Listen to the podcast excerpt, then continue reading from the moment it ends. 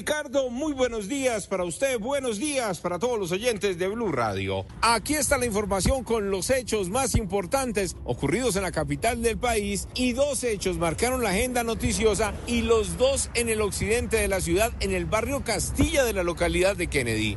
Inicialmente, cuatro ladrones llegaron hasta una vivienda y se robaron una camioneta Fortuner, una Toyota blindada y que pertenece a los familiares de un policía. Llegaron, intimidaron y agredieron al conductor y además le dispararon a la esposa de la víctima que se alcanzó a refugiar en la casa. Escuchen ustedes mismos lo que nos contó anoche hacia las 9 y 15 que ocurrió este robo. Y yo en ese momento lo que hice fue subir al segundo piso, abrir la ventana y empecé a gritar, ayuda, ayuda, por favor llamen a la policía. Y en esas uno de los asaltantes me vio y, me apuntó con el revólver para que me callara. Lo que hice fue cerrar la ventana y volver a bajar. Cuando volví a bajar, mi esposo estaba tirado en el piso y ellos ya habían arrancado con la camioneta. Mientras que estos delincuentes escapaban, otros ladrones se robaron otra camioneta por el mismo sector. Llegaron bajo la misma modalidad, intimidaron a sus víctimas con armas de fuego y se robaron otra camioneta Toyota. Lo cierto es que en esta oportunidad los policías reaccionaron, lograron recuperar ese vehículo hurtado en la localidad de Kennedy y mucha atención.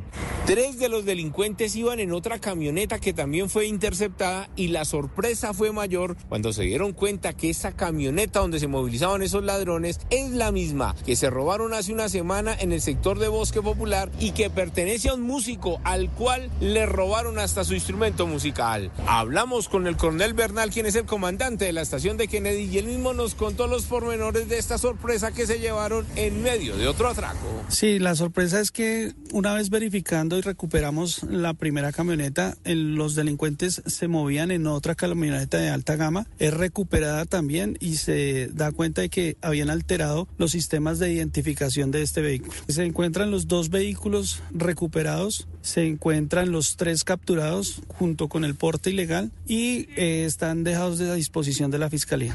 En este mismo instante, los tres capturados se encuentran en la URI del barrio Carvajal y los hombres del grupo de automotores de la SIGIN están verificando grabaciones de otros hurtos que han ocurrido en Engativá y también en Kennedy, porque resulta que estos ladrones salen en varios videos, varios asaltos de camionetas Toyotas y la característica de estos criminales, Néstor y oyentes, cada que roban llevan tapabocas y cachuchas, gorras de diferentes colores y esto será clave para así identificar a las víctimas que interpongan el denuncio y que estos ladrones queden tras las rejas. Eduard Porras, Blue Radio.